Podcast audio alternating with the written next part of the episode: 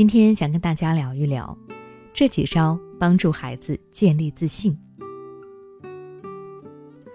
相比于成年人，孩子的性格问题更难被发现，因为我们总是会认为孩子某些表现是正常的，但实际上可能并非如此。比如说今天的主题自信，我想问一下大家，父母们可以怎样判断孩子是自信的呢？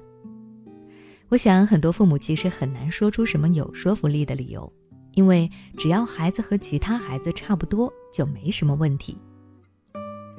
确实，你即使亲口问他是不是自信，他可能都不理解这个词的意思。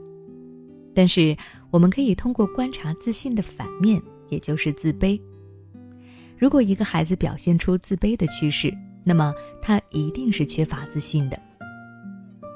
相比于过去家庭穷会导致孩子自卑，现在的情况要更复杂，可能是在学校交不到朋友，上课老师批评了两句，又或者在家里父母没有跟他们聊聊天，都会让孩子的心灵受到打击，从而慢慢变得自卑。因此，自信是一种很复杂。但又非常重要的个人特质，对于幼小的孩子来说更显得必要。所以，我们今天就和大家来聊一聊如何帮助孩子树立自信。第一，让孩子感觉被需要。让孩子感觉被需要，其实就是给孩子价值感。培养孩子的价值感的方式有很多，让孩子感到自己被需要，则是最有效、最直接的方式。也是父母最容易操作的，比如示弱，比如征求孩子的意见，向孩子寻求帮助等等。在说的过程中，一是可以让孩子感觉到自己被父母所需要，二是可以锻炼孩子思考、表达等能力。因为小孩子的好奇心是强烈的，他们非常渴望了解世界，一旦了解就会产生成就感，所以让他们去做本身就是一种探索。第二，拓展孩子的视野。拓展眼界这件事虽说没有边界，也没有标准，但在提高自信这件事上，很容易就达到了事半功倍的效果。我们一定要多拓展孩子的视野，在能力范围之内，让孩子多出去走一走，多看书，多尝试，多接触。这个过程不但能够丰富他的见识，还能够帮助他发现自己的兴趣所在。第三，帮助孩子制定计划。提前做规划，相当于预测了风险，掌控感也会增加。当孩子觉得能够控制和掌握身边的事时，做起来自然也就更加有信心了。我们都知道，培养自信心最基础的一个条件就是让他获得成功的体验。制定计划能够提高成功率，成功的体验越多，信心也就越大。这是一个正向的循环。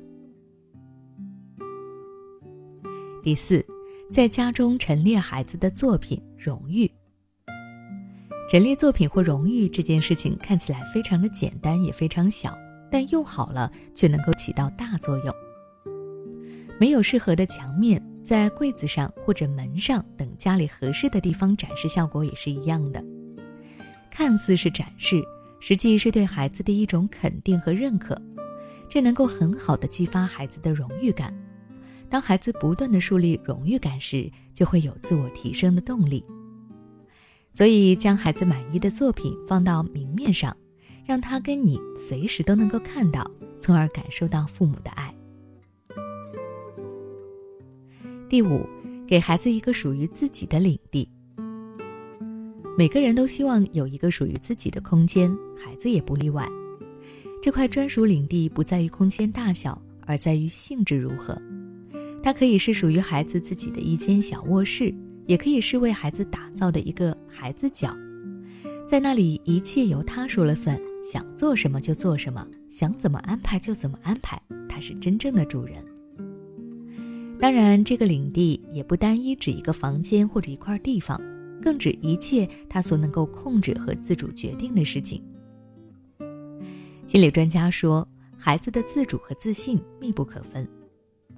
父母在家中赋予孩子的自主空间越多，就越能够改变孩子自信的状态。